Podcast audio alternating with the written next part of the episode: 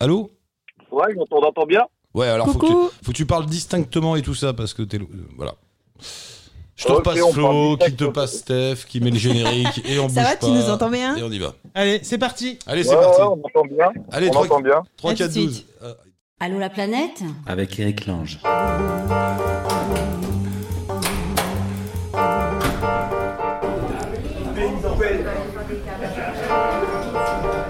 Qui se passe là Il y a de la censure, Stéphane. On peut parler ou on ne parle pas La- Le la- micro, le micro. Non, mais je veux être sûr que ça fonctionne. Allô la planète Avec Eric Lange. Voilà. C'est ce moment-là qu'il faut pas rater.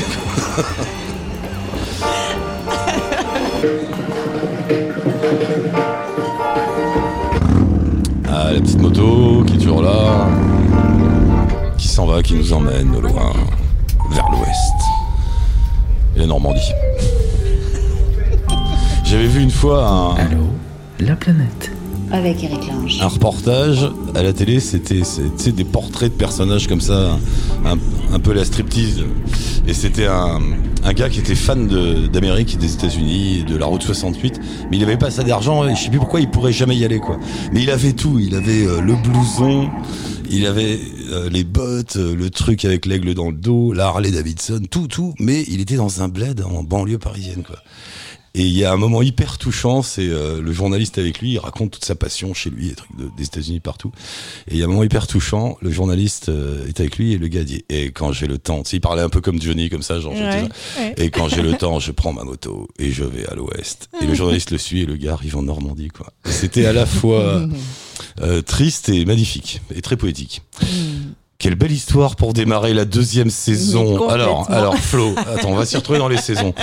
Euh, deuxième saison d'Allo la planète sur la web radio la planète. Voilà, c'est ça. En ce qui concerne ma pomme, 15e ou 16e saison, je ne sais plus, depuis France On Inter, il y a 100 ans. Euh, Stéphane est là, tout va bien, non Stéphane donc, Tout va bien. nouveau numéro d'Allo la planète dans, dans mon salon. Et aujourd'hui, dans le salon, alors on est en plus petit comité dans les salons en ce moment, because Covid quand même, on va pas non plus euh, Mm. voilà, faire les kékous. Mais il y a François qui est avec nous. Salut tout le monde et merci euh, de m'accueillir ici. François qui fait des podcasts, qui voyage. Qui voyage, c'est ça, dans le cadre du podcast, qui s'appelle Les Nouveaux Aventuriers, donc qui est complètement dans la thématique. euh, Il, il est complètement dans le truc, euh, c'est ça, c'est les changements de vie en fait. c'est les changements de vie, ouais, des transitions, le podcast des transitions aventureuses. Et tu rencontres des tas de gens qui changent de vie. Je raconte des tas de gens qui changent de vie partout en France et c'est génial. Et, et toi-même, le Et fait de faire ça, c'est un changement de vie. Complètement Non, en fait. ouais. Bah, en fait, je dis souvent que je suis le propre auditeur de mon podcast parce qu'en fait, euh, à travers les transitions. Que, Parle bien, dans le- mets-toi bien proche Ouais. du micro. Bah, à travers les transitions que, que de- des personnes que je rencontre, en fait, euh, moi, je vis ma propre transition. Et euh, en ce sens, c'est hyper Tu intéressant. faisais ouais. quoi avant de faire ça hein? Avant, je travaillais en ONG, donc j'ai travaillé. euh, Ah, t'étais quand même dans le ah là, dans ça- l'humain, on va dire. J'étais dans l'humain, dans l'environnement aussi, parce que je travaillais chez France Nature Environnement et chez Surfrider, Foundation Europe. D'accord. Et donc, je m'occupais de protéger les océans essentiellement. Donc, euh, Ah, c'est toi qui, c'est toi qui devais t'en occuper. Ah, pff, ouais, Ça, ouais, c'est un sacré bordel. ouais. C'est aussi pour ça que je suis parti. C'était pour essayer de me, justement de me, me rattacher un peu plus au terrain et voir des réalisations concrètes, parce que je faisais du lobbying euh, concrètement, mais c'était c'était très compliqué de faire avancer les choses euh, aujourd'hui au niveau On peut national. dire, cela dit, que tu avais une place de salarié dans une grosse ONG. tu faisais du lobbying, tout allait bien. Tu avais, une carrière, quoi. Si- Ah, Une carrière, je sais pas. En tout cas, Non, mais c'était. t'étais parti pour. Tu, tu finissais chef d'un truc. Ouais, je sais pas. Après, euh, c'est J'ai un truc, je sais pas. chose. Mais, euh, Finissent tous ceux qui réussissent. Ouais, Euh, alors souvent on me disait que j'étais manager des océans. Alors je sais pas si c'est ça, c'est beaucoup de beaucoup de, de responsabilités sur les épaules, mais en tout cas c'était très compliqué parce qu'effectivement aujourd'hui on a du mal à à faire pousser un certain nombre de choses sur, sur ces sujets qui sont pourtant euh, prégnants dans la société. Et, et moi, j'avais besoin de, justement de, de voir plutôt des, des choses concrètes. Et c'est pour ça que j'ai créé ce Et podcast. donc, t'as as tout lâché, t'as lancé ce podcast, t'as Exactement. gardé un peu de sous de côté et roule, t'as de quoi tenir. Tu m'as dit. an. au moins la fin de l'année, et j'espère plus, on verra. euh, Et après, il faut, voilà, ouais. Donc, changement de vie. Euh, Harris est avec nous, c'est ça? Je ne sais Oui. pas. Harris, Coucou Harris. Ouais. bienvenue, mon cher Harris. Est-ce que c'est un changement de vie, toi, qui t'a conduit. euh, Bah, t'es où d'ailleurs? Où, où ça? Euh, en Grèce, tu veux dire? Bah oui, en Grèce, par exemple, je sais pas, t'es où là euh, Est-ce que c'est un changement de vie qui m'a amené en Grèce? Oui. euh, Non, non, non, c'est pas, c'est pas du tout un changement de vie qui m'a emmené en Grèce. C'est, euh, c'est, euh, c'est une meuf qui m'a, qui m'a motivé à aller en Grèce. Alors, dans, l'ordre d'apparition des gens sur la route, il y a je plaque tout, j'en ai marre, je change de vie. Il y a j'ai gagné au loto et je réalise un rêve. Et il y a je me suis fait plaquer. Non, ça, va, c'est pas, c'est pas, ce coup-là, c'est pas je me fais plaquer, là. Ah, non, oui, alors non, pardon. Il y a l'amour. Voilà, il y a quand même des fois l'amour. Même. Effectivement. Donc c'est l'amour qui euh, t'a. non, c'est ça, avec euh, un mix de billets pas chers et puis euh, la volonté de, Non, attends, faut que je la note trouver celle-là. un endroit où Pourquoi t'es la parti volonté de trouver un endroit où vous pouvez continuer à voyager en stop euh, sans, sans, sans trop s'embêter, quoi. Je Du note. l'Europe euh, paraissait pas mal. Harris, je note quand même cette magnifique phrase. Euh, ma motivation pour le voyage, c'est un mix d'une meuf et de billets d'avion pas chers. C'est- et et C'est pas allé- mal. Ben non, mais c'est très bien. Et euh, La vie est simple, hein, des fois. mais t'étais pas en Australie, c'est pas ça? Ben, j'étais en Australie, en fait. Ouais. Et qu'est-ce qui s'est passé? J'étais en Australie. Racontez tout puis, au, euh, au révérend père Éric Lange. Mon, mon fils, que s'est-il passé Que s'est-il passé en C'est ça, Australie? parce qu'avant Ouais. l'Australie, quand même, il a, il a fait le tour du monde. hein. Il est allé en Ah, Amérique oui. centrale. Oui, oui. Il est parti depuis début 2019. C'est ça? Euh, ouais, c'est ça, 2019, ouais. D'accord, ça fait que deux ans, c'est bon. Ah, D'accord, ça fait deux ans que tu te promènes sur la route en toute liberté finalement. Euh, voilà, on va dire bien, bientôt trois ans maintenant. Et ça va la vie, c'est bien? Ça se passe bien? Bah écoute, hein, c'est, c'est des vacances long terme. hein. Ah, enfin quelqu'un honnête. enfin un voyageur qui dit bah voyager c'est les vacances les gars. bah oui, Bah quand même. C'est, sport des fois, mais c'est des vacances aussi. et, et alors qu'est-ce que tu fais là en Grèce? Pourquoi t'es en Grèce? Bah, encore, bah du coup, on s'est dit, euh, on s'est dit qu'on allait aller en Grèce et puis euh, basiquement, bah faire du stop, quoi, on va dire, faire du stop et puis essayer de, de continuer la route à partir de à partir de Grèce. Parce Et au final, euh, au final, on s'est lancé en bateau stop. Et puis là, du coup, on est sur euh, un, un super bateau avec euh, Captain euh, Captain Jean-Marie. Il y a Émilie, il y a Xavier qui sont deux deux voileux professionnels. Et puis il y a Mina, la fille que j'ai rejoint, et moi qui qui du coup sommes en bateau stop. Et puis euh, Émilie et Xavier font aussi un peu de bateau stop à leur manière. mais ça fait ça fait trois ans que tu fais du stop? Euh, ouais, c'est un mix entre stop et puis après il y a eu un peu de voyage en van. Euh, Il y a eu euh, quelques avions qui ont été pris euh, au milieu par dépit, on va dire. Bah parce Mais que bien. sinon, beaucoup beaucoup de stop quand même, beaucoup beaucoup de stop. Il y a des moments où on peut pas éviter l'avion. Hein, qu'est-ce que tu veux Il y a des Mhm. moments où faut passer au-dessus d'un pays. Il y a ou des moments, de- voilà. ouais, ouais. Oui. Il y a des coins, tu dis, bah, tu peux pas passer, quoi. Voilà, faut. ou alors, faut refaire le tour dans l'autre sens, et là, faut 20 ans, quoi. Donc euh, dans l'idée, dans l'idée, c'est vrai, c'est d'éviter l'avion au, au plus possible. Mais c'est vrai que pour partir d'Australie, pour pouvoir euh, quitter l'Australie et arriver en Europe, bah, il a fallu prendre l'avion. quoi. Quand même, il n'y avait pas de possibilité. Covid oblige. Mais euh, toute votre histoire, c'est quoi? C'est un délire? C'est une envie? C'est c'est venu juste comme ça? Ouais, c'est une envie, c'est une envie. On va dire que j'avais commencé à regarder Nuit culottée quand j'étais petit, et du coup, ça, ça donnait envie. Pardon, excuse-moi, je t'ai pas. Je je sais pas si vous connaissez Nuit culottée. Oui. Ouais. Ouais, ah oui, nu culotté, mais c'est pas si vieux que ça. Si, c'est vieux, euh, nu culotté. Ouais, bof, ouais. Voilà, Ouais, ça ça, remonte ça a un un peu peu quand même. commencé avec ça. D'accord. Et puis, euh, et puis après, des, des rencontres de gens qui, qui faisaient beaucoup de stop, qui les histoires me motivaient pas mal, quoi. Les histoires racontées, les, les, les délires pour euh, comment, les, les nouvelles approches, on va dire, pour rencontrer des gens, c'est vachement intéressant. et concrètement, euh, pour, pour manger, tout ça, vous avez des sous Vous faites quoi? Vous braquez les Euh, maisons? ouais, quand même, je, tra- je travaille un petit peu quand même pour, euh, pour pouvoir euh, au moins bah, me payer quelques trucs sur la route, euh, Mm. pouvoir manger, on va dire à ma guise. J'ai tenté euh, le stop euh, sans utiliser d'argent pendant deux semaines. Ça m'a calmé, quoi. J'ai envie de dire après, euh, une fois que j'étais arrivé en Turquie, je me suis fait kebab sur kebab. Je, je voulais plus euh, mourir de faim. Je bouffe que des kebabs, les gars, j'en peux plus. là. Ah ouais, non, c'était. Ah non, j'ai pas aimé la sensation. Du coup, je me suis dit, bah, à partir de maintenant, c'est ne pas payer pour les transports, éviter de payer pour les logements en dormant chez l'habitant, en utilisant des, des sites euh, comme Couchsurfing ou faire du woofing, des trucs comme ça. Mais par contre, euh, avoir faim, euh, ça, c'était euh, un truc que j'avais plus envie. Je me dis quand même, euh, je travaille, je fais des sous, faut bien que ça me serve à quelque chose. Donc, euh, au moins pour la nourriture. Hmm. Mais t'as pas envie d'avoir un peu plus d'argent parfois? Pourquoi cette, euh, pourquoi tout le monde est dans le délire de il faut le moins d'argent possible On peut faire un, un petit peu d'argent quand même? Pour, pour la radio, on en a pas besoin. Ouais, nous, on a besoin, par exemple, à la radio. Non, mais tu vois, euh, pourquoi se mettre, pas se mettre. Alors, c'est quoi? C'est par conviction? Y Est-ce qu'il y a la défense d'une idée derrière de vivre sans rien et même sans argent? C'est quoi, le, c'est quoi le truc? Bah, au début, c'était surtout euh, le délire, euh, juste faire la route en stop, pour les histoires que, que ça apporte, Mm. les, les opportunités de rencontre, etc. À la base, c'était surtout pour ça. Et puis, c'est vrai qu'avec le temps, c'est plus devenu euh, un mode de vie, dans le sens où euh, tu te rends compte qu'il n'y a pas besoin de tant d'argent pour euh, accomplir beaucoup de choses. Voilà, tu as envie d'apprendre à faire de la voile, t'es pas obligé d'aller à une école de voile. Euh, désolé. Je suis d'accord, mais euh, qu'est-ce qu'il y a- est-ce qu'il y a un prix à payer Est-ce que vous. Est-ce que. Et apprendre, apprendre dans le tas.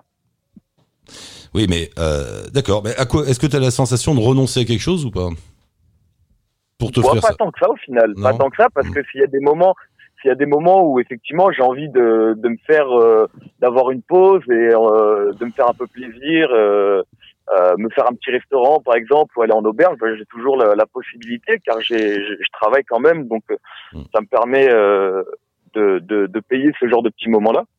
Mais sinon après, pour le reste du temps, en fait, c'est surtout que je trouve que l'approche via le stop, euh, qui est une approche directe pour moi de, de l'humain, bah, est bien plus intéressante et euh, t'offre beaucoup beaucoup d'opportunités dans ce que tu peux faire, ce que tu peux apprendre. Oui, alors ça, euh, c'est sûrement vrai, mais c'est vrai pour tout le monde. Je pense qu'à ce micro, tout le monde a dit, alors le stop, c'est bien pour l'humain. Après le lendemain, le bus, c'est super pour l'humain. Le train, c'est génial pour l'humain. Tout est bien pour l'humain à partir du moment où tu ouvres les yeux et où tu écoutes les gens. Tu peux te dire, prends un train en Inde, tu vas, tu vas en avoir de l'humain autour de toi. Ah mais il y a ce côté-là, tu vois, où quand t'es en stop, t'as t'as pas le choix. T'as- pas tellement le choix en fait. Tu, tu vas arriver, tu vas rentrer dans une voiture et tu vas être obligé de, de parce que c'est le seul truc que tu peux offrir en échange, c'est c'est de parler en fait, c'est de Mm. de trouver le point commun qui te lie à cet individu qui, euh, ça se trouve, n'a aucune euh, ou très peu de, de, de choses à partager avec toi. Mais toi, ton but, ça va être de, de le chercher, ce truc, tu vois, de- d'essayer de Ah, le c'est pour ça que vous parlez Et, tout le temps, euh, les autostoppeurs. C'est pour ça que je vous prends pas. Ah, mec, il te raconte sa live tout le temps. C'est bon, je la connais. Ça fait 15 ans que je l'écoute. Non, non, je le but c'est aussi de faire en sorte que tu racontes ta live, tu vois, pour essayer de, de trouver le point commun en fait. Ouais. Pour essayer de, de se dire, bah au final, on, on, on se réunit sur sur tel et tel truc en fait. Bon, Harris, il faut. Harris, euh, Harris, il y a du monde. Je sens qu'avec toi, on pourrait faire l'heure. Bah, viens, viens jusqu'à Paris en stop et viens dans le salon.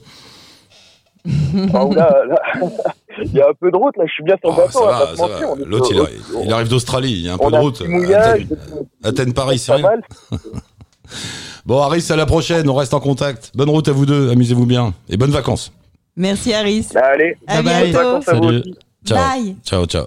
Euh, François, donc on a bien compris, toi, tu avais un, un métier, une vie dans des ONG, tout ça, t'as basculé, tu t'es dit, où- comment t'es venu l'idée de, euh, comment t'as senti qu'il y avait quelque chose là sur les, parce que la base c'est les changements de vie, hein. Ouais.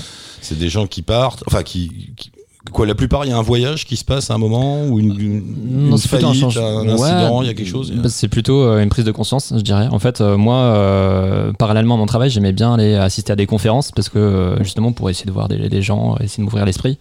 Et en fait, j'ai assisté à une conférence à Paris en novembre 2019 et euh, il y avait un mec qui s'appelle Edouard Goldberry. Et euh, en fait, il a raconté sa transition. Donc, c'est un mec qui travaillait euh, chez L'Oréal en tant que trader. Et euh, il a tout plaqué. Euh, il était parisien, etc. Vie parisienne, euh, tout plaqué pour euh, faire une transatlantique et devenir skipper. Donc. Et en fait, la manière dont il a raconté sa transition, franchement, je pense que tout le public, on a pris une, une claque. J'en ai eu comme ça une fois dans Allo la planète, c'est marrant, c'était aussi un cadre de L'Oréal, il y a longtemps, Ouais. un gars qui habitait au Vésiné, qui avait tout réussi, machin, tout ça. Et il plaque tout, il démissionne. Bon, il démissionne avec un peu de sous derrière lui, mais c'est quand même c'est le, le, le truc à faire. Parce qu'en fait, son fantasme depuis qu'il était gosse, c'était d'être boulanger. Et le gars, il a passé un CAP de boulangerie, je te jure. Et il appelait, il était à Vancouver et il prenait son kiff à faire des croissants à 3 heures du Ouais, matin à Vancouver. moi, Voilà. je trouve que ces histoires, c'est chouette. C'est Moi, inté- je trouve ça chouette. Il faut savoir. Alors moi, il y a un truc, c'est que il faut savoir ce qu'on a envie de faire. C'est Oui, mais ça, tu la base. Tu vois, faut le savoir. T'as Oui, d'être mais boulanger, parfois- c'est pas évident. Non, bah oui, c'est pas évident, mais justement, je pense qu'il avait besoin de temps aussi, euh, voilà, d'un certain nombre d'années, et puis sortir du schéma dans lequel aussi on te, Bah, tu on te ouais. formate. Donc tu suis cette route sans, sans te préoccuper finalement de ce que, de ce que toi, tu as vraiment envie de faire. Et un jour, moi, je trouve ça super, cette prise de conscience de dire, ouais, mais en fait, en vrai, j'ai envie de faire ça. Eh ben allez, c'est reparti. Moi, je trouve ça top. Et toi, François, l'idée, le, le truc, j'ai envie de faire ça, c'était envie de parler de ça, en fait. Oui, en fait, bah, en fait, dans- suite à cette conférence, je me suis dit, mais en fait, on est plein. en- J'en ai parlé autour de moi. Et je me suis dit, mais euh, tout le monde me disait, euh, enfin, beaucoup d'amis me disaient, mais moi, je m'interroge aussi sur ma vie professionnelle, ou je suis pas sûr de ce que je veux faire, euh, mais j'ose pas franchir le pas, etc. Mais en fait, je me suis dit, mais euh, faisons au moins parler ceux qui ont franchi le pas, ceux qui ont osé, justement, les, les, les audacieux, les aventureux, et les aventureuses aussi, parce que c'est des- c'est des femmes et des hommes. Et, euh, et voyons ce que ça donne. Au moins, euh, même si on n'a pas envie de franchir le pas, juste euh, la démarche, on la respecte et, et on en prend plein les yeux, quoi. On en comment plein tu les les- oreilles. en tout cas. Comment tu les rencontres pour en faire des podcasts tu, Via les réseaux sociaux, des trucs comme ça? Alors en fait, j'essaie de faire en sorte que ce soit assez participatif parce que moi je suis tout seul sur ce projet, donc ce que j'aime bien c'est vraiment interagir avec les auditeurs, donc c'est beaucoup de propositions d'auditeurs. Euh, après c'est aussi effectivement dans, dans le réseau que j'avais euh, C'est le bouche à oreille, les réseaux le sociaux, tout ça. Quoi. Exactement. Essentiellement ça, et après effectivement un petit peu le réseau professionnel que j'avais euh, dans les ONG, et puis après des, articles de presse, des conférences euh, à droite à gauche. Allez, donne-nous un exemple ou deux. D'aventure. ah, non, bah, non, de, de personnes, oui, oui, de personnes Ouais. que tu as rencontrées. Bah donc Edouard, ce qui est trop rigolo, c'est que je suis allé le revoir en Normandie pour justement que, qu'il raconte son histoire dans le cadre du podcast que j'ai créé. Donc son, la boucle était un petit peu bouclée, c'était euh, assez sympa comme euh, comme euh, comme rencontre d'aller le voir chez lui. Ouais.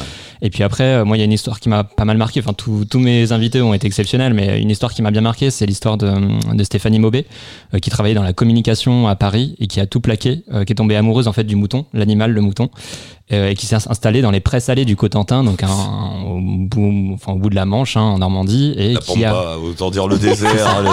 Il y a des monstres qui est gluants qui vivent là-bas et des maladies qu'on connaît et pas. qui a repris un, un élevage de, de moutons et ça a été compliqué. Elle raconte son histoire, euh, ça a été plein de galères et en fait euh, aujourd'hui elle a vraiment la reconnaissance de la population euh, locale puisqu'elle est devenue maire euh, de la petite euh, du petit village dans lequel elle a son exploitation à l'essai Mm. et euh, bah, son histoire elle est complètement dingue parce que c'était une mère célibatère qui reprend une Je exploitation. là, allez écouter le podcast. Ouais, allez écouter le podcast. Tenez, servez-vous en bière les deux là. Euh, Nadine est avec nous, c'est ça Nadine?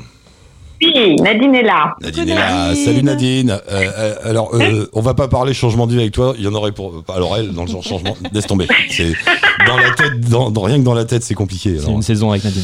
Euh, non, en revanche, ce qui est rigolo, ça va Nadine? Tu vas bien? T'es enfermée chez toi? Parce qu'elle devait. je raconte. Voilà, Non mais je raconte Nadine parce que les auditeurs te connaissent maintenant. vas-y, raconte, Nadine raconte, devait être avec nous ici euh, dans le salon parce que euh, euh, elle a fait un- des allers-retours avec New York, Miami, les États-Unis, tout un voyage bordélique pour raconter un peu l'ambiance là-bas aux États-Unis avec le Covid. Et il se trouve qu'elle a fait toutes toutes ces allers-retours Paris, New York, New York, Miami, Miami, New York, New York, Paris, tout ça avec des tas de gens, des tas de trucs. Et où est-ce qu'elle a chopé peut-être le Covid? C'est en rentrant ici, en allant dîner avec une copine à Paris, ce qui est un peu con. C'est ballot. Euh, donc voilà, c'est pour ça qu'elle est pas là. Tu l'as, Oui. enfin tu l'as, pas- tu l'as peut-être pas, on n'en sait rien. Tu, Non, c'était pour, c'était pour regarder le match de foot en plus. voilà, elle était chez une copine pour regarder le match. Tu- depuis quand tu t'intéresses au foot Ça, ça Nadine, Ah bah, euh, Ça, on parle le changement de vie, donc maintenant je regarde le foot. voilà, c'est le célibat qui te pousse à regarder le foot, c'est pas possible. Parce qu'on cherche un mec qu'on fait ça. Bref, Ouais, enfin bon, on va dire que je l'ai pas, hein, m'embêtez pas. euh, on sera de lundi matin. Euh, Lundi, ça arrive de ouais. plus en plus autour de nous là à Paris. Il faut vous dire qu'à Paris, euh, je vous rappelle, on est en zone. Là, vous tous, vous êtes en zone rouge. Oui. Ça clignote. Euh, donc du coup, on n'arrête pas de rencontrer des gens, qu'on rencontrait des gens, qu'on rencontrait des gens, et du coup, comme tout le monde est tracé maintenant le téléphone, hop, tu faut que tu fasses des tests. Quoi. Ouais. Euh, bref, euh, l'ambiance à New York d'abord, parce que donc t'es allé à New York euh, en plein Covid, l'ambiance, tu me disais, c'est plombé. Alors New York, ça reste complètement plombé parce que j'y avais déjà été euh, de, vers, euh, je sais plus trop, ma- mai-juin. C'était terriblement plombé. J'avais trouvé ça très déprimant. Et je- les New-Yorkais, je pense qu'ils sont toujours très très heurtés au profond d'eux-mêmes, au point que d'ailleurs le New York Times, il y a deux jours, a fait un article sur une mère de famille qui n'arrive pas à décider si elle va envoyer ses enfants à l'école ou pas. Donc c'est vraiment, euh, elle, elle- cette pauvre mère de famille avait l'air de balancer entre euh, les préoccupations économiques, le bien-être de ses enfants, l'éducation de ses enfants et l'énorme, énorme panique que visiblement beaucoup de parents new-yorkais. euh, c'est un sujet de film pour Woody Allen d'ailleurs, je trouve. Le coronavirus à New York aujourd'hui, je pense que c'est tout à fait pour lui. Mais euh, Alors, à côté cela de dit, ça- cela dit, attends, je pense qu'ici il y a des gens qui se posent la question. Oui, mais on en parle moins. Hein, cela dit, c'est- Ah oui, Oui. non, mais là, je pense que non, non, mais mais c'est un degré à New York, franchement, euh, bien pire qu'ici. Ah ouais. Alors, à côté de ça, je suis allée à Miami. J'ai adoré. Quand j'y suis allée, c'était Miami, capitale mondiale du corona. hein. On Mm. était au pic à 15 000 cas par jour. J'y suis allée pour mettre mon fils en fac. J'ai adoré. C'est pas compliqué. Pourquoi? C'est cool que- là-bas, non? Ouais. Da- da- non, c'est-à-dire que c'est, moi je pense que dès qu'on sort de, de, de New York, je pense que c'est New York et peut-être en partie la Californie. Je pense que les Américains, ils sont pragmatiques avant tout et ils, ils vivent, c'est tout quoi. À côté de ça, capitale mondiale du Corona, je maintiens, il y avait un couvre-feu, euh, les plages elles étaient vides à 10 heures du soir, euh, il y avait un seul service de restaurant. Euh, moi je trouvais qu'ils respectaient les règles. euh, Pardon, il y avait rien à dire. Et mon fils en fac, oui, bon, c'était hyper militaire dans l'arrivée. Juste pour vous donner une idée, on arrive avec la voiture euh, chargée jusqu'au toit parce qu'on amène tout, euh, les draps, les matelas, enfin ce qui va avec. On a vu sortir des bois, enfin parce que le campus est magnifique et il y a plein de nature. On a vu littéralement sortir, mais genre 15 gilets jaunes. Et quand je vous dis 15 gilets jaunes, c'est parce que c'était des volontaires qui étaient tous en jaune fluo. Ouais. Ils nous ont entouré la bagnole et nous a dit, ils ont dit stop guys, comme ils disent, bon, l'américaine. Donc, nous, on n'a pas eu le droit de sortir de la voiture. Ils nous ont vidé la voiture. Ils nous ont expliqué où on devait aller se garer. Ils ont déchargé toute la bagnole pour nous. Ils ont monté toutes les affaires de notre fils dans son dortoir. Et après, nous, on pouvait pas prendre les ascenseurs. On devait prendre les escaliers sans toucher les murs. Voilà. Et Ah on ouais. a pu installer notre... Ah ouais, d'accord. D'accord. Ah ouais. Bonne ambiance. Et Ouais. non mais c'est marrant, c'est très ricain ce que tu racontes. Je vois pas ça, Mm. j'imagine pas ça du tout en France. France, euh, ouais. Les mecs qui Mm. sortent, les volontaires là, ils touchent à rien. Alors, et les On va 15, mettre le mouflet dans et les sa. 15 dans sa- Ouais, et les 15 gilets jaunes en question, enfin les 15 t-shirts jaunes, je peux vous dire que c'était des pères de famille, des volontaires, tous avec le t-shirt, je sais plus, il devait y avoir euh, Go Miami Go ou je sais pas quoi, euh, enfin un truc comme ça. Des bons enfants, grand sourire, mais en même temps très directifs. Vous, you guys, stop, don't go anywhere. Vous restez là, nous on décharge la bagnole. Bon, ils auraient fait quoi Ils étaient sortis. Ah non, c'est pas, mais bon, on n'a pas envie, de, vu, vu leur gabarit, on n'a pas envie de bouger de toute façon. Mais euh, donc c'est moins, c'est moins la panique à Miami qu'à New York et pourtant Ah, euh, il y en a plus en Floride, c'est ça. Ouais, et euh, ouais, enfin maintenant, Dieu merci, leurs chiffres ont baissé. Mais ceci dit, euh, moi, j'ai trouvé que les gens étaient très conscients de, de du corona, mais en même temps, bah, grand soleil oblige peut-être. Euh, je sais pas. Bah, il y avait quelque chose de quand même bon enfant et surtout très efficace. Après, euh, on est allé se balader sur le campus, euh, on nous a tout expliqué. Puis après, on nous a surtout dit de dégager parce qu'il fallait pas qu'en tant que parent, on reste trop longtemps sur le campus. Euh, mais c'était, moi j'ai été très très bien impressionnée. Il y a une machine qui est mise en route, il y a une mécanique qui roule. Euh, quand je suis rentrée à New York, on m'a évidemment traité de pestiféré. Euh, on veut pas te voir, t'arrives de Miami. J'avais vraiment envie de leur dire euh, avancez quoi. Euh, c'est, c'est, c'est, c'est, hum, il y a des façons de, de de faire et de vivre avec. Et puis voilà quoi, c'est tout. Et cette fac, c'est une fac de taille moyenne au regard des, Am- des Américains, donc 12 000 étudiants. Bah, ça roule. Ça fait trois semaines qu'il est en cours, ça roule. Il se bourre la gueule, il couche avec des filles, tout ça, c'est à l'américaine quoi. N'exagérons pas, n'exagérons pas, je ne dévoilerai pas la vie privée de mon fils en, en radio, non, ça va pas. non Il m'a appelé tout à l'heure, il m'a demandé un conseil pour un truc. Ah tiens, à propos de fils, en voilà un. Chut, Vlad. Il y a Vlad qui arrive. Euh, Ah oui. Non, je vais te demander vite fait, euh, toi qui as vécu, euh, parce qu'en fait, elle- Nadine, elle vivait, elle vit beaucoup entre les États-Unis et la France. Toi qui, es, donc, t'as été confiné en Ouais. France, et puis avant, t'étais aux États-Unis, puis après, t'étais aux États-Unis. Donc, tu les connais bien en plus les Américains. Euh, les différences de d'approche de cette histoire. Qu'est-ce qui te semble le plus différent, ou alors tu, ou alors il y en a peut-être pas. C'est, on est pareil, je sais pas. Je pense qu'on peut pas franchement parler de France et Éta- et États-Unis. Il faut parler de Europe, ville à ville ou d'État à État. Ah, ouais. C'est surtout ça. Euh, on peut parler Paris-New York ou. euh, je pense que là, une comparaison serait intéressante à faire. Ce serait peut-être Marseille et Miami. Ils doivent peut-être plus s'y retrouver. Ah oui, Euh, le côté un peu à part, euh, un peu à part, un peu à côté. Ouais. Un peu à part. Un peu, on n'est pas comme les autres. Miami, ils sont au bout de la péninsule de Floride. Là, ils tapent les, les, les ouragans et tout ça tous les ans. Ils sont, ils sont un peu à part. hein. On le sent qu'ils sont à part. Et euh, donc, euh, peut-être une optique différente. Mais euh, sinon, New York, oui. New York, c'est, franchement, c'est ce que j'ai vu de plus psychoté depuis le début du Corona. Bien plus qu'à Paris. Franchement, là, trois crans au-dessus, ils ont la médaille de la psychose du Corona. C'est Ouais. Bah, bah, bah, bah, D'un autre côté, le New-Yorkais de base est, est- est- Oui. vit dans la psychose. Non mais c'est vrai. Regarde, ben non mais euh, regarde tous les films sur New York, sur tout ça. Il y a toujours une espèce de oui. euh, de stress new-yorkais. De- Woody Allen quoi. Voilà. Woody Allen, il passe son temps chez son psy, et ben et c'est pour fier d'être new-yorkais Voilà. et d'avoir un psy à New York. Oui. C'est pour ça, je pense, je pense que ça serait un- le sujet pour Woody Allen merveilleux. Ah ouais. Et, et puis New York, c'est aussi à part. Hein. New York, c'est aussi une ville à part dans l'univers américain. C'est la clé et la porte des États-Unis, mais c'est pas les États-Unis non plus. Bon, bah écoute, euh, merci d'être passé. Tu nous envoies les résultats du test euh, Oui. lundi, c'est ça? Oui. Et, et- et puis sinon, tu viens boire des coups. Et puis bah, sinon, tant pis, tu restes chez toi pendant 14 jours. Non, et je viens boire une bière avec vous la prochaine. Non, je viens boire la bière avec vous la prochaine fois. Ah, bah, c'est dans 15 jours, ça va. Le bon. 12 septembre, Nadine. Bon, on Oui, t'embrasse. bah, ah, je serai là, je serai là.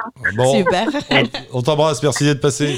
Merci, à bientôt. Au revoir. Salut. On revient au, au changement de vie avec euh, François. On en était où? On en était à On des était- exemples. Pourquoi Voilà. Et alors, non, moi, ce que je voulais savoir, on en a parlé tout à l'heure. À ton avis, parce que j'ai fait un peu euh, ce que tu as fait, je l'ai fait euh, cet été sur RTL, j'ai appelé des gens à droite à gauche. La thématique, c'était aussi, c'était le, le changement de vie. Euh, moi, j'ai noté déjà qu'à chaque fois, quand même, enfin, il y, a y a un élément entre la vie d'avant et la vie d'après. Il y a quand Mm. même souvent un voyage, une rupture sentimentale, euh, un licenciement, avec euh, du coup le licenciement devient une occasion, puisqu'il y a un peu de sous, tout ça. Il y a quelque chose. Bon, en dehors de ça, est-ce que cette histoire est une lame de fond euh, ou un petit phénomène de un phénomène de mode? C'est une question compliquée. euh, moi, à chaque fois. À ton avis, hein, moi j'ai pas réussi à déceler le truc. J'en parle, c'est une conversation qu'on a beaucoup. C'est vrai que c'est dans l'air. Et je me dis, est-ce que c'est une conversation de bobo parisien ou euh, ou est-ce que c'est un truc plus profond que ça? Bah, bah, justement, en fait, moi je me suis posé la question à la base. euh, donc moi j'habite à Paris, je suis pas parisien, mais j'habite à. Paris hein, et, j'assume le fait d'hab- d'habiter à Paris, même si je, je pense y partir bientôt. Euh, moi je voulais d'abord savoir si effectivement c'était un phénomène de, de Parisien. Et ce que je me suis aperçu, c'est que non, en fait les transitions, elles sont partout en France. Et c'est pour ça en fait que dans le cadre du podcast, j'ai décidé de lancer un tour de France pour aller justement voir des gens qui, euh, dans des régions ou fin fond, encore une fois, de la Normandie, mais aussi de la Bretagne, en Ardèche ou, euh, ou euh, en Occitanie, de voir que bah, des transitions, euh, les gens les vivent partout et pas seulement dans les grandes villes, à Paris, à, à Lyon, à Bordeaux. Ou, Oui, parce qu'on l'a pas dit. En ce moment, tu fais un tour de France C'est ça. justement, pour rencontrer des, des- toutes ces personnes. Voilà, t'enregistres des, des conversations. Et là, t'es dedans, là, en ce moment. Bon, t'es en pause à Paris, mais t'es en train de le faire. Des... Exactement. Donc en fait, je fais, euh, on, dit- on va dire une région par mois. Euh, donc là, j'ai fait la Normandie en juillet. C'était le départ en fait du Tour de France, hein, donc qui a été euh, en partie financé par un financement participatif que, que j'ai lancé en mai sur Ulule. Et euh, donc là, je m'attaque à la Nouvelle-Aquitaine en septembre, euh, donc de Biarritz jusqu'à La Rochelle. Euh, et pour aller voir justement des, des gens qui ont aussi changé de parcours euh, dans des petits patelins, à Cap-Breton, à Saint-Émilion, euh, dans, dans des, Mm. dans des petits villages et pas seulement dans les grandes villes. Donc c'est pour montrer aussi que les transitions, euh, elles sont partout et pas seulement dans, dans les villes avec des gens qui ont des moyens. Euh, Il y a aussi des, des artisans maintenant aujourd'hui. euh, Il y a des. euh, Parce que le phénomène n'est pas neuf. On en parlait aussi. euh, on peut relire Marcel Aimé et pardon Marcel Pagnol et Jean de Florette. Mm. C'est la même histoire. Euh, dans les années 60-70, euh, les hippies qui quittaient Paris ou les grandes villes pour aller faire des chèvres dans le Larzac, il y en a plus. Ils sont tous revenus. À chaque fois, il y a, il y a- bon, ce truc est pas nouveau. Euh, est-ce qu'aujourd'hui, tu penses que c'est un peu plus, je sais pas, que ça correspond à un vrai mouvement, un vrai... Ouais, tu me bah, disais tout à l'heure, tu m'as dit, c'est il y a une histoire de génération peut-être. Moi, je pense qu'il y a une histoire de génération. Euh, bon, j'espère aussi pouvoir démontrer le contraire. En fait, j'aime bien me- pas dire que j'ai forcément raison sur, euh, sur Non, cette non, parce là, que- je pense que personne peut dire raison Mm. ou tort. Je te demande juste ton sentiment par rapport à ça. Ouais. Toi, qui- toi qui les rencontres régulièrement. Bah, en fait, moi, ce que je vois, c'est qu'effectivement, euh, les gens se posent en tout cas cette question-là de plus en plus tôt. C'est-à-dire que là encore hier, j'étais avec euh, une créatrice de, de cosmétiques qui, directement après la fin de ses études, s'est dit bon, moi, je vais pas me lancer euh, dans, dans, mon, euh, dans un parcours tout tracé. J'ai fait une école de commerce, etc. Non, je vais lancer ma marque de cosmétiques. euh, donc, c'est, en l'occurrence, elle fait des shampoings bio solides. Et, et voilà, en fait, moi je trouve qu'aujourd'hui, les gens enfin, osent justement enfin, franchir le pas assez rapidement. Euh, peut-être qu'avant, les transitions, euh, c'était peut-être la crise, de la- on disait la crise des euh, oui, cinquantenaires, c'est et quarantenaires, etc. ouais. Bah, aujourd'hui, je pense que ça intervient beaucoup plus tôt, peut-être trentenaire ou même directement après les études. Ouais, c'est étonnant. hein. Mm. C'est une- peut-être une déce- Alors, est-ce que chez eux, il y a une déception d'un monde ou c'est juste pour. euh, Est-ce qu'on- est-ce que c'est une fuite? Tiens, voilà. Je- ouais, euh, moi, ce que, ce que je vois, c'est que en tout cas, c'est, euh, ça répond à, à des attentes qu'ils avaient déjà perçues euh, avant. Euh, mais peut-être que justement, euh, de par euh, les, enfin, le, ce que peuvent nous dire nos parents ou, euh, ou ce que nous impose la société, en fait, euh, ils se sont lancés d'abord dans un, dans un parcours professionnel classique par rapport à ce qu'ils ont fait notamment comme études. Euh, et après, derrière, il y a eu un changement de parcours, une prise de conscience par rapport à ce qu'ils avaient voulu euh, de Ouais. base, mais, euh, mais qu'ils n'ont pas osé faire euh, tout de suite. Et euh, souvent, en fait, les gens racontent justement leur transition euh, en disant, bah, en fait, moi, mon grand-père, euh, avant, c'est comme il était agriculteur, et moi, j'avais envie de justement de revenir vers ces, ces métiers-là, en tout cas, d'essayer de voir ce que le terroir pouvait nous offrir. ou sinon, ça peut être des personnes qui euh, avaient l'habitude de voyager, mais qui ont d'abord suivi un parcours classique dans des grandes entreprises et euh, mais en fait qui ont eu envie de monter une boîte autour de l'aventure qui s'appelle Chiloé donc il y a notamment le créateur de Chiloé qui est, euh, qui est un spécialiste de la micro-aventure euh, qui est intervenu dans le podcast et qui raconte justement son histoire donc moi je pense que c'est voilà c'est oui il y a cette question générationnelle et puis euh, La technologie, j'y pense aussi, joue un rôle. Puisqu'aujourd'hui, tu peux bosser avec un ordi. Euh, voilà, t'as complètement. plus de possibilités. oui c'est vrai On est avec qui, cher ami? Stéphane, vas-y, branche le truc là. Hop là, et ouvre. Allô? Allô, Mika Ah, il est pas là, Mika. Vous m'entendez? Oui, ça y est. oui Salut, salut Bonjour. Salut Mika. Bonjour. Bienvenue dans l'émission. Merci, merci. ça fait combien de temps qu'on s'est pas parlé, Mika j'ai- C'était. Eh euh, ben, écoute, euh, alors, je sais pas, en 2013, on est venu à la maison de la radio avec Sacha, Ah oui, c'est vrai, au Move. au Move, voilà. Après, on s'est reparlé en 2015 parce qu'on était en train de découvrir, de trouver peut-être le futur gîte euh, où on allait habiter euh, dans les Pyrénées pour, euh, pour monter le projet qu'on a monté depuis. D'accord. Euh, Et, et puis voilà. Et ça, et- ouais. Bon, et dis donc, pour ceux qui, qui viennent de débarquer, François par exemple, qui ne connaît pas, salut enchanté euh, allez, on, on résume l'histoire, euh, toute cette histoire de, de Sacha et du train. C'est là que ça commence finalement, toute ton Eh aventure. ben, aussi. écoute, euh, j'ai un petit garçon qui a un syndrome euh, qui s'appelle le syndrome de Williams-Buren, euh, qui fait qu'il est, il a des petits troubles autistiques, enfin, des petits troubles. Je, m'y- je, je, je je m'y dis. Mais en fait, il est passionné de train depuis qu'il est tout petit. Euh, il passe son temps, en fait, à, regarder des vidéos de train sur YouTube. Ça m'agace parce qu'en fait, il fait absolument rien d'autre et j'arrive pas à lui montrer le reste du monde. Et en 2011, j'ai, euh, je sais pas, une idée saugrenue qui me passe par la tête, qui en fait va être une idée géniale, qui est, bah, mon gars, si tu veux voir des trains, on va faire un tour du monde en train. Je balance l'affaire, en fait, sur Facebook, et ça marche tout de suite, une association secrète. On, on trouve plein de fonds pour le faire, et on fait un semi-tour du monde, en fait, parce que Sacha, entre-temps, a des problèmes de santé, il est obligé de rentrer en France. Mais on va quand même faire un mix Shanghai en train, quoi, Voilà, ils sont. mine de rien. Vous étiez jusqu'à Shanghai, ouais. Ouais, jusqu'à Shanghai, ouais. Donc, en fait, on a fait, je sais plus, euh, 16 ou 17 000 kilomètres de rail. Mais les- voilà, l'histoire, l'histoire est magnifique, quoi. Il est là, il a son Moi fils. du mal bon, à c'est- faire, j'ai du mal à faire un intercité, euh, on, c'était, va, euh, on va pas, on va pas faire. Excuse pour les détails médicaux, mais grosso modo, euh, il est atteint d'autisme, ton fils. Il, il- Ouais. il, prend le gamin, il lui- il l'emmène à Shanghai en train. C'est une belle histoire. Il y a eu un film, il y a eu un. Enfin, Il y a eu un film, en fait, ouais, ouais, France 2 a fait un film qui s'appelle Le voyage de Sacha, euh, qui a été, euh, qui a été primé en 2013. Euh, par euh, Jean-Sébastien Desbordes, en fait, qui a fait un super film, qui a reçu un prix pour ce, ce- pour ce documentaire. Euh, et d'ailleurs, ils nous ont fait la joie de nous refaire un deuxième film qui s'appelle L'envol de Sacha, qu'on trouve sur Internet actuellement, euh, qui est euh, ce qu'on fait actuellement dans les Pyrénées pour les autres familles. Voilà. Alors voilà, et alors t'imagines bien que nous, à Allô la planète, euh, quand on a eu une histoire pareille, bah, du bonheur, quoi, donc on l'a appelé tout le temps. Et puis après, on s'est retrouvé. Ah, merci Vlad, là c'est mon fils à moi qui nous amène des radis. Bien. Ça va croquer dans les micros, ça va être parfait. Et la poulette qui amène des amandes, merci les enfants. Euh, oui, c'est dans mon salon, hein, alors forcément, faut que je décrive ce qui se passe. Ça brasse. Euh, que voulais-je te dire? Oui, et alors, euh, donc très belle histoire, tout ça. Puis on s'est retrouvé après, donc quand, quand on faisait Allô la planète, du coup c'était sur France O, ça me revient. Euh, Ouais. Où là, tu m'as parlé de. Parce que tout ça a débouché sur l'idée du gîte, là. Vas-y, explique-nous ça. en fait, tout, alors tout ça, ça a débouché d'abord sur une présentation du voyage. Euh, T'imagines bien, j'ai pendant deux ans, trois ans, il y a des expositions, des conférences dans des collèges, dans des lycées, euh, de, de, de comment regarder le handicap autrement à travers le voyage. Et, euh, et finalement, j'ai, j'ai, j'ai, j'ai- je me suis retrouvé à la croisée des chemins avec tout un tas de familles euh, qui ont des enfants comme le mien et qui m'ont dit, mais attendez, euh, moi j'ai un peu de mal euh, à, partir en vacances. Mais euh, tu fais comment toi pour traverser le désert de Gobi avec ton fils?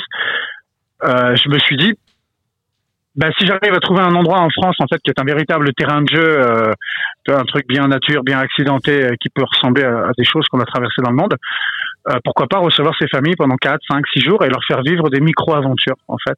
Avec Sacha, avec Sacha qui aujourd'hui travaille avec moi, en fait. Euh, tu vois, des fois, on part en âne pendant deux jours en bivouac et Sacha, il mène un âne. Euh, il monte les tentes, machin, et compagnie. Enfin, ça, c'est. euh, On y revient aux ânes. Arrêtez, il y a un complot. Les ânes, C'est- les ânes, oui. oubliez, oubliez les Ils sont partout. oubliez la, fran- la, la franc-maçonnerie et les Illuminati. Le, le- le complot, le vrai, c'est les ânes qui dirigent. Non, mais, Mais c'est les ânes qui dirigent le monde, on Mais je t'avait pas dit. Oui. Les ânes, je suis tellement, je suis tellement content que tu en parles. Tiens, Stéphane, Mika, je sais pas si vous vous connaissez. Stéphane, qui est le cofondateur de la web radio à la planète avec Flo, euh, est un grand amateur d'âne, puisque lui aussi, il a été auditeur et acteur d'Allo la planète en faisant un voyage de trois ans, c'est ça C'est ça. Pendant trois ans, il s'est baladé avec son âne. Ah bah ouais, mais je peux le comprendre parce qu'en fait, c'est- c'est- c'est c'est quand même l'animal le plus incroyable que... Ouais, dans le règne animal, moi, c'est l'animal le plus incroyable que je connaisse, en fait. C'est doux, Ah, c'est mais- délicat, c'est intelligent, c'est euh, c'est c'est à la fois Ouais, manière... enfin, et en d'où, fait, d'où, entendons-nous, j'étais à je- euh, voir les deux lascars, ils m'emmènent dans le champ où il y a l'âne. Quand l'âne te fait un bisou, euh, bon, c'est pas. Ouais, Je sais pas si on peut parler de douceur. voyez-vous, c'est Marius qui t'a fait un bisou. Oui, il y a Et, même euh, une photo. Une photo circule sur Facebook de Marius. après, fait un tant que, câlin. tant que le LAN te fait un bisou, ça va, c'est le jour où il trouve une téloche que ça va plus. hein. On n'était pas loin de la galoche là. Enfin, je sais pas, je sais pas la différence en niveau, au niveau mœurs des ânes. Je- Bon, bref, il y a un complot et les ânes dirigent le monde, ça c'est ok, ça c'est fait. Euh, on s'est Ouais, ils sont bien vus en Pyrénées. Hein. en Pyrénées, ils sont Voilà, bien et vus. tout ça se passe en Pyrénées. Alors, pas oui, parce que quand on s'était parlé, je me rappelle sur François, t'étais au moment où tu cherchais le financement, t'avais des rendez-vous Ouais. avec les banques, euh, enfin, t'avais tout- toute l'histoire galère Bah, en classique. fait, alors il n'y a, pas- aboutit, y a, y a alors pas une banque. Bah alors, écoute, il n'y a pas une banque qui a cru en nous en termes de crédit. Bah non, oui, bien sûr. Donc finalement, euh, on n'a jamais acheté de gîte parce que, bah, parce que, voilà, ça l'a pas fait. Et finalement, c'était, c'était, c'était une excellente pirouette parce qu'on s'est aperçu qu'on allait faire la prestation dans les gîtes des autres. Voilà. Ah. Et l'avantage de le faire dans les gîtes des autres, c'est qu'en fait, il existe autant de gîtes que de gens qui ont envie d'un gîte différent. Et finalement, ça nous va bien. Et puis comme ça, moi, j'ai pas de foncier sur le dos. Je, je suis libre comme l'air avec mon gosse. Alors, euh, explique-moi un peu comment ça, comment ça marche. C'est-à-dire que tu débarques. euh, comment ça marche? Eh ben en fait, euh, une famille me contacte plusieurs mois à l'avance, Ouais. euh, me dit voilà, je voudrais faire une semaine d'Andigite dans les Hautes-Pyrénées. Euh, j'aimerais faire découvrir à mon fils des beaux paysages. J'aimerais pouvoir aller caresser des chevaux en haut du Caballeros. Je voudrais aller faire lui faire faire un baptême en parapente, une descente en rafting et puis je sais pas une initiation en spéléo. Donc, nous a, euh, moi, je nous a fait prépare. le, mine de rien, il nous a fait le catalogue là en une a- Non, non, non, il non, y a une vingtaine, 3 du- on est- Non, je rigole, je rigole. On a une vingtaine d'activités, alors je suis loin Ouais, du catalogue. Mais euh, et puis je sais pas, une nuit en bivouac par exemple, en- à 1500, 1600 mètres en pleine nature sauvage, hein, ce que je viens de faire avant-hier. Et, Et- euh, avec et- ma dernière famille de l'été. Donc en fait, tu deviens une sorte de guide accompagnateur touristique avec Sacha pour a- aider Ouais, en fait, des moi, gens moi, à je- passer je- un moment euh, avec, avec leur gosse, quoi. En fait, moi, je suis euh, majordome pour familles en situation de handicap qui viennent en vacances en fait dans le secteur où j'habite. Voilà. Bon. Et, euh, et on a créé une association et mon association recrute en fait des gouvernantes euh, sur toute la France qui viennent euh, donner une semaine de leur temps en échange de vacances avec la famille. Wow. Et donc la famille, euh, elle a plus de cuisine à faire, elle a plus de courses à faire, elle a plus de ménage à faire, elle a plus de pipi au lit à nettoyer. Euh, Il y a toujours une gouvernante et moi qui fait le chauffeur avec le gros 4x4 où on les emmène partout où ils ont envie d'aller. On leur fait découvrir plein d'aventures. Il y a Sacha qui est avec nous. Je te dis, on part en colonne d'âne. Enfin, on fait, on fait, on- et chaque séjour est unique parce qu'en fait, chaque séjour ressemble à, à ce que juste la famille avait besoin. Alors attends, attends, je fais. je- t'adaptes, je- du coup, attends, au on est obligé d'adapter l'émission là au décor. Donc, euh, tu sais que j'ai refait des enfants, j'ai des grands et des petits, et il y en a Mm. deux petits dans. le- dans le- alors ça, je suis obligé de répondre à une question. je suis Désolé. Ça, Vlad, c'est de l'huile de tournesol, machin. C'est la dame qui vend des fromages qui nous a fait ça en cadeau tout à l'heure. Voilà. Et ça, c'est un lapin. euh, Il y a un lapin dans ma maison. Voilà, dans les bras de l'autre. Un vivant? Ah, Oui, oui, un bah, lapin. aux dernières nouvelles. C'est. Ouais, C'est bon, il est vivant, c'est bon. Euh, Bon. Donc voilà, repro- alors non mais alors c'est génial, euh, ça, bah du coup, Mm. bon, ah si si C'est quand même, je vais te demander. Alors, euh, j'imagine que tout cela a un coût tout de même. Eh ben, écoute, tout ça a un coût et c'est pour ça qu'on a monté une asso. C'est parce que la première année qu'on l'a fait, on n'avait pas d'asso et en fait, on j'ai reçu que des familles qui avaient des enfants en situation de handicap, mais euh, qui avaient un peu un peu de flouze à côté pour payer tout ça. Et à la fin de l'été, on s'est regardé, on s'est dit ouais, mais c'est pas possible. Euh, en fait, les gens qui ont le plus de besoin de partir en vacances, tu vois, c'est ceux aussi qui ont une forme de précarité sociale à côté. Et comme le handicap, ça met souvent quand même dans la précarité sociale, parce que c'est- Bah, quand c'est bien oui. lourd, ça t'empêche de bosser, clairement. Euh, et qu'on est, on est dans un pays où certains handicaps ont difficilement à être reconnus. D'ailleurs, en ce moment, tu vois, la maman que je viens de recevoir là, Donc, euh, je viens de recevoir une autre association qui s'appelle Mille Espoirs, qui est un petit garçon qui a 9 ans, je te jure, il y a que la tête qui bouge. C'est vraiment terrible. Oh là là. Et elle se bat contre, ça fait huit ans qu'elle se bat contre la MDPH de son département, en fait, pour faire reconnaître le handicap de son enfant, quoi. Et là, elle vient de gagner le procès et maintenant, elle se bat pour que la région lui paye euh, ce qu'elle a le droit, quoi, pour prendre les soins de son gamin. Enfin, T'imagines 2000 euros par mois de soins qui sont pas pris en charge. Enfin bon. Alors Et donc, donc devenu tu mon quotidien, ah ouais, voilà. ah, donc tu te rends compte qu'il y a des tas de gens qui, qui aimeraient bien partir en vacances, comme tu dis, pour aller faire du parapente avec toi dans les Pyrénées, mais qui n'ont pas les moyens. Alors du coup, qu'est- Alors, on crée une asso. Ouais. L'asso permet en fait de mettre en place en fait des gouvernantes bénévolement en fait, donc il n'y a plus besoin de les payer, donc euh, on divise par deux déjà la le coût de la prestation, et puis en plus euh, on met en place en fait des appels aux dons toute l'année sur notre site pour pouvoir justement payer, Ah, euh, alors par exemple une partie du gîte pour la famille, euh, payer euh, les baptêmes en parapente, payer toutes les activités qui passent par des professionnels extérieurs diplômés quoi. Wow. les gars, faut bien les payer. Et puis l'idée, c'est que moi, je voulais pas mettre un, instaurer dans ma vallée, en fait, si tu veux, le handicap au rabais. L'idée, c'était de dire, euh, il y a des gens qui ont, qui ont fait des, qui ont passé des habilitations, des diplômes, machin, et euh, c'est pas parce que c'est du handicap qu'il faut que ce soit forcément gratuit. Donc euh, l'idée, c'est que le professionnel, il soit payé lui aussi, quoi. oui, bien que- sûr. euh, oui, oui. que ça ne saoule pas de euh, travailler avec du public handicapé Ouais. parce que c'est systématiquement gratuit et qu'il faut Ouais. faire le don, quoi. Donc on trouve, on trouve le reste de l'année de l'argent à l'extérieur auprès de- d'entreprises, souvent en fait. hein. Euh, et, euh, et puis l'été, on redistribue cette manne. euh, voilà. Alors là, on le fait que dans les Hautes-Pyrénées, mais à partir de l'année prochaine, on le fait en Anjou et certainement dans le Jura. Ah oui. On grossit. On est collé là, tu sais plus quoi dire, je cherche une vanne et puis j'en ai pas là. Euh, mais euh, non, non, bravo, bravo. Chouette. Moi, ouais, pour avoir suivi toute l'histoire, j'adore la chute. Enfin la chute. J'adore, ce chapitre-là en tout cas. Euh, Bah, on, on sait pas où on va, mais on y va parce Non. que c'est euh, génial. Là, on en est à 30 familles de reçus quand même.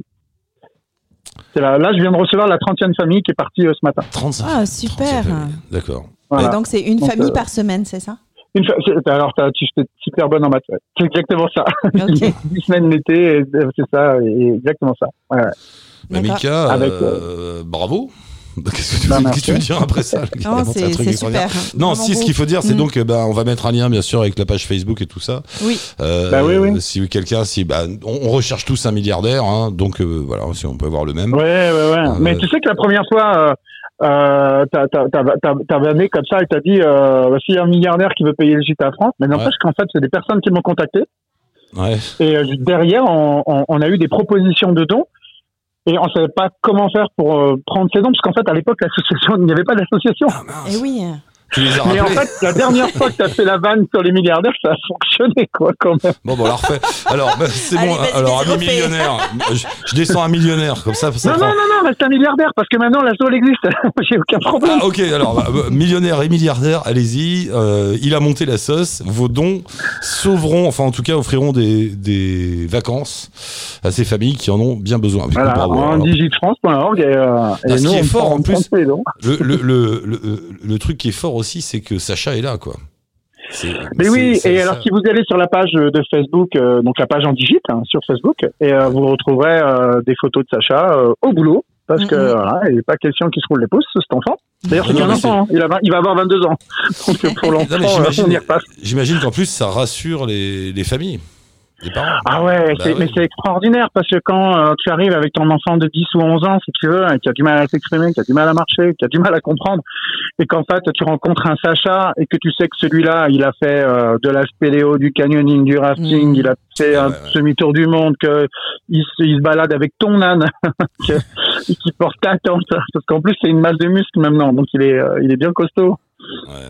Bravo. Et, euh, et, donc les gens sont fiers et en fait ils regardent leurs propres enfants et effectivement il y a quelque chose de très rassurant en se disant ben bah, ce papa Ça il, a, il, a- il fait, il fait un Ça truc marche. hyper constructif avec son Mm. fils, son fils est heureux épanoui et, euh, et donc ça va être pareil pour nous. Bah bravo, bravo cher ami, bah tiens-nous au Ouais. courant, euh, donne des nouvelles. Ah bah, Maintenant qu'on s'est hein. j'hallucine cette émission. Donc on s'est pas vu depuis 5 ans en fait, euh, Mika, hein, c'est ça. Ouais. Cinq ans, ouais. Euh, ouais en fait Et- trois ans, trois ans, Ouais, quatre ans, quatre ans, ça fait c'est quatre ans. marrant. hein. C'est marrant. Ça fait quatre ans. Et alors l'histoire de Mika la marmotte quand même en deux secondes Oui. parce que je m'appelle pas Mika, je m'appelle Franck. Mais euh, Je savais plus ça. L'autre, il s'appelle bien ouais. Marius, Stéphane, hein, tu sais. Alors, moi, non, non, des chevaux, non, des, marmottes, des, Moi, des ânes et des marmottes, ça me va Mais comme audience. contre, mais Mika, Mika, c'est tout simplement une petite marionnette qui est une marmotte que j'ai mis ma main la première fois l'année dernière dedans pour euh, faire un, un petit coup de ventriloquie pour amuser un enfant qui avait du mal à, à me suivre. Du coup, qui m'a suivi d'un coup. Hmm. Et, euh, et en fait, j'ai eu créé un compte Facebook et c'est devenu Mika la marmotte. Et, euh, et, et voilà. Et comme j'aime bien euh, le truc, et donc Mika la marmotte est, une petite marionnette qui, euh, qui, qui des fois anime les séjours aussi en direct. Et sur euh, sur Facebook, c'est pareil. Des fois, on s'amuse à faire des, petits courts métrages. Et euh, il existe même un long métrage de Mika la marmotte l'année dernière qu'on a fait. On a un film d'une heure trente en fait où on, Bon. on profite de toute l'histoire pour montrer comment on fait pour emmener un enfant tétraplégique à dormir à 1800 mètres d'altitude. Mais il faut la prononcer cette phrase aussi. hein. Il y, a, il y a un tuto pour emmener un gosse tétraplégique à 8 1800 mètres d'altitude. Ouais, Ouais, ouais, ouais. ouais, Mika, ouais. ma- mon cher Mika et Mika la marmotte Massy, je relance donc l'appel au milliardaire s'il peut envoyer Merci. quelques cacahuètes à Mika la marmotte, ça Ouais, arrangera tout le monde. fait des trucs vraiment bien avec euh, les oui, je cacahuètes. sais. Bon, alors nous on a les radios derrière, nous on demande des sous aussi pour faire une radio. Toi c'est pour sauver des enfants. Qu'est-ce que je te dis moi? Voilà, forcément. Alors là Bon, tu bah, me coupes ouais. l'herbe sous le pied, tu me, tu me, tu me détruis, c'est pas possible. Bon, Alors donnez les Franck, sous à est-ce que tu peux nous redonner l'adresse de, son- de ton site? Oui, alors pour les séjours de vacances, en fait, tout simplement, il faut aller sur www.andigite.com. Mhm. Voilà. En Et, euh. Voilà. Et à partir de là, si on a et de ce site-là, il y a le site de l'association nationale pour faire des dons ou pour aider ou pour s'y rejoindre ou pour faire une demande de séjour tout simplement. Et actuellement, si on dit euh, j'ai vraiment envie de partir en vacances avec mon fils, j'ai jamais su le faire et en fait j'ai un vrai problème de rond, On faut m'envoyer un message parce qu'en fait plus tôt je sais en fait euh, combien je dois trouver pour l'année prochaine, Hmm. et plus facilement je les trouve. Eh oui. Ça marche, ouais. Mika. On t'embrasse. Anticipé, Merci d'être passé. T'aurais- Voilà. Vu les deux, là, Stéph- beaucoup. Stéphane et Flo. Pendant, pendant que tu disais le nom du site, ils étaient tous les deux en train d'écrire. On s'en ligne, donc. Mais alors, c'est parce qu'il y, a un- il y a un auditeur qui m'a demandé de rappeler le site et la page Facebook. Voilà, c'est donc j'ai passé le message à Flo. Qui l'a passé en direct Voilà. et, et- et en T'as direct live, Voilà, pareil, c'est c'est reparti euh, sur le site de Bon, la et planète. Bon, voilà. Facebook, c'est la page, euh, la page en digite tout simplement. Bon, ça va. Et Mika, c'est bon, tu peux repasser dans 15 jours, tu fais deux heures si tu veux, mais là maintenant, faut y aller. Là. Il est... Bah, écoute, je te remercie en tous les t'embrasse. cas. Embrasse C'est Sacha. super cool. Embrasse Merci. Sacha, à bientôt. Ciao. Merci. Bye. Ciao, ciao, merci. Elle est belle l'histoire et elle se termine Très bien. belle Ah ouais, histoire. C'était fou cette histoire. Je me rappelle sur Inter, on- ouais, c'était sur Inter, on le suivait, il était dans le train, dans le transsibérien avec le gamin. et C'est tout. génial. Moi, je l'ai beaucoup suivi. c'est une histoire qui m'a Elle est belle, hein, elle est ouais. bien, ouais. Ouais. On en a des biens comme ça. Bon, ben on va terminer. François, donc, toi, t'en es où dans ton tour de France de, des gens exceptionnels qui réussissent des choses géniales et qui sont heureux dans la vie? Putain, il m'énerve. C'est vrai que moi je prends une claque. Je sais, c'est ça. Bah, c'est ça, moi, je, je prends une claque à chaque fois. Euh, bah, en fait, j'ai commencé en juillet euh, en Normandie, donc euh, j'ai, j'ai- je me suis rassuré parce qu'en fait, c'était une région que je connaissais bien. J'ai grandi euh, très longtemps à Cherbourg, euh, donc on fait fond de, enfin le point du Cotentin, et, euh, et donc euh, ça a été génial. En fait, on a été en vélo euh, parce que c'était aussi un des engagements du financement participatif, c'était de faire un un déplacement, enfin un Tour de France euh, slow, euh, en tout cas le, le plus euh, le plus neutre possible en termes d'émissions. Donc on a utilisé euh, le vélo à partir de Granville et on est remonté euh, jusqu'à Cherbourg euh, à vélo. Donc on a longé la côte et on a rencontré trois invités. Donc j'en ai parlé tout à l'heure, euh, Edouard, Stéphanie et euh, et Marie à Cherbourg. Et donc là j'enchaîne. Donc chaque mois c'est une région. Et donc en septembre ce sera euh, le- la Nouvelle-Aquitaine, donc de Biarritz à La Rochelle, avec déjà quelques étapes qui sont prévues. Et je suis en train de finaliser le programme. Donc si vous avez euh, des idées d'invités euh, partout euh, en Nouvelle-Aquitaine, euh, faut tu pas vas hésiter à aller. appeler ma- Elle est dans la Drôme, ma copine Valérie, là, qui est passée sur RTL. C'était marrant, ça aussi. Ouais, elle en a fait- tout plaqué à Paris. Elle sait. Ah ouais, Bah moi c'est les- le type de parcours qui m'intéresse vachement en fait. euh, je suis vachement preneur de Va voir Pascal. Selem. Est-ce que vous vous rappelez de Pascal Selem Ah ben non, c'est Génération. Un humoriste. Quand je dis oui, voilà. Ah, ouais, tu te rappelles? Ouais, En fait, Pascal Selem, c'était un gars dans les années 4, fin des années 80-90, euh, qui était un déconneur à la télé, très copain avec Laurent Baffy, et ils étaient tous les deux toujours à faire des caméras cachées des trucs. Mm. Et Selem en plus c'est un comédien et un humoriste, donc il écrivait des pièces de théâtre, il jouait au théâtre. Enfin tout a super bien marché pour lui. Il était à la télé tout le temps, TF1, France 2, machin, les, les one man show, les trucs, marchent super bien. Et c'est vrai. Et alors j'ai pu penser à ce type-là, comme beaucoup de gens. Et euh, je pensais plus à Pascal Selem. J'avais croisé à droite à gauche, tu sais, dans les fun, dans les, enfin on avait un peu les mêmes gamelles par moment. Et euh, je mets sur euh, sur la page Facebook, euh, sur la mienne là pour les émissions pour RTL si vous avez changement de vie et tout, coup de fil de Selem. Figure-toi que le gars, et ça c'est pour toi, il a parce que la, la motivation est géniale. Donc il a tout plaqué pour être. Alors il est maraîcher en Bretagne. Enfin, c'est c'est sa femme qui est maraîchère et elle et lui il est devenu cuistot, donc il prépare des plats et il vend les plats à côté de sa femme qui vend les légumes et. Chérie on the cake, si tu veux Pascal Selem chez toi qui fait la bouffe et qui fait le con en plus dans ton salon, il peut, il vient. J'ai halluciné, je dis mais qu'est-ce que ça marche bien pourquoi Pourquoi t'as fait ça quoi? C'était quoi le truc? Et en fait il dit bah, ma femme me suivait depuis 15 ans dans mes délires parisiens, euh, médias, machin. Et au bout de 15 ans je lui ai dit bon bah maintenant c'est à toi, qu'est-ce que tu veux faire? Elle a dit je veux faire maraîchère en Bretagne et du coup il y est allé. C'est une belle histoire. Ouais, Ouais, beau. bah, voilà Je te euh, donnerai ses coordonnées. Il adorera raconter l'histoire plus, plus Avec grand plaisir. Ouais, ouais, ils sont marrants, c'est ouais, c'est marrant. Bon, ben on te suit alors via aussi ta, ta page Facebook, Ouais, j'imagine. c'est Facebook, Le- Instagram Ouais. aussi essentiellement. Et puis euh, voilà, pas hésiter aussi, euh, comme je l'ai dit, comme je le disais, à proposer des, des invités. Euh, moi, je fais en sorte que le, le podcast soit vraiment participatif, à la fois sur les questions à poser aux invités, mais aussi sur le, le choix des invités. Donc, faut vraiment pas hésiter à m'envoyer un message. euh, Allez-y, dénoncez du monde, dénoncez-vous vous-même et vous verrez euh, arriver François sur son vélo avec son magnéto. Exactement, c'est Et le ça. podcast Et, qu'on écoute sur Allo la planète, déjà on écoutait Oui, bien sûr. Mais tout le mois d'août. oui. Oui, je suis ravi répète, de rejoindre l'équipe de nous, de, de, la de euh, plus, sur le voilà, rien de plus, tes podcasts sont Les diffusés en plus sur notre site. aventuriers. Ouais, bah, super, oui, bravo. super. Bah, merci beaucoup, merci tout le monde. Tu peux envoyer la petite musique. Là, t'as- euh, tu faisais autre chose, tu vois. t'étais- Ouais, je- sur Tinder, ça se fait pas. bordel. Zut, mince, je me suis fait avoir. Allez, vas-y, envoie. C'est parti C'est parti. Salut tout le monde. On se retrouve euh, Le 12 Le 12. Le 12, ouais. Et le- on recommence. Et 12. d'ici là, euh, allez-y, envoyez des idées d'émissions, des sons, écoutez la radio, parlez-en autour de vous, euh, partagez sur vos réseaux divers et variés, et même Et dans on les attaque- bistrots. Et on attaque lundi avec euh, la nouvelle grille de rentrée. Alors là, je suis même pas au courant. Avec les qui nouveaux programmes, les nouveaux, voilà, les directs qui reprennent, des nouvelles émissions aussi. Donc, restez euh, à l'affût des petites infos. J'aime bien quand tu prends ta voix comme ça. Là, tu trouves pas, on dirait un peu le, le mec dans le métro. Et je vous mets la bouteille pour 10 euros, madame. Vous avez- Je me moque. Mais- Bon, allez voir, il y a un tas de nouvelles choses. Voilà, vous allez sur le site, euh, la web radio La Planète, il y a un tas de nouveaux trucs. Euh, et contactez-nous, dites-nous ce que vous en pensez et comment on peut avoir un coup de main parce qu'il va falloir qu'on trouve un peu de caillasse quand même. Ça. On vous embrasse. Bye bye. Ciao toutes, bye. bonne. Bonne route. Merci. Allô la planète? Avec Eric Lange.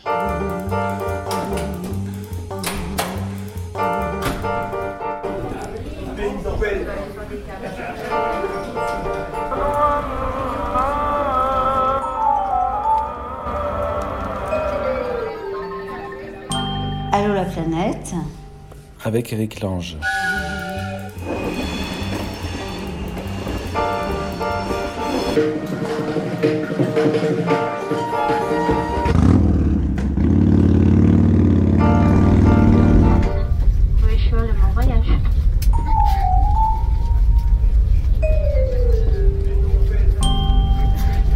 Allô, la planète. avec Eric